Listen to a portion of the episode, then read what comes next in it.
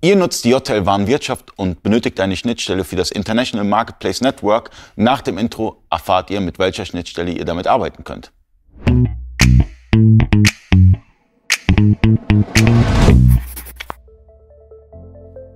Freunde des E-Commerce, mein Name ist Ali Okasi, ich bin Inhaber der E-Commerce Agentur eBakery. In dem letzten Video haben wir über das International Marketplace Network gesprochen und in diesem Video sprechen wir über die Schnittstelle, die es dazu gibt, zu der JTL Warenwirtschaft.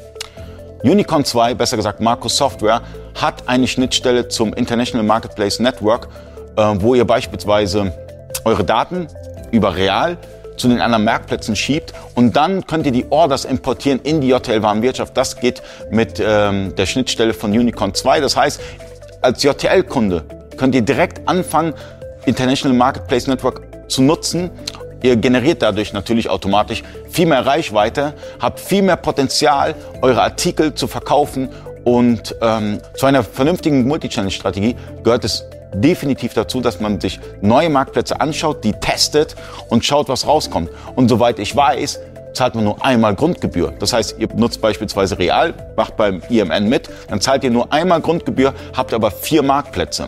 Testet das Ganze aus, ja, und ähm, soweit ich weiß, gibt es sogar eine Testlaufzeit bei Unicorn 2. Einfach die anschreiben und äh, viel Erfolg beim Verkaufen. Vielen Dank fürs Zuschauen. Bis zum nächsten Mal. Euer Ali.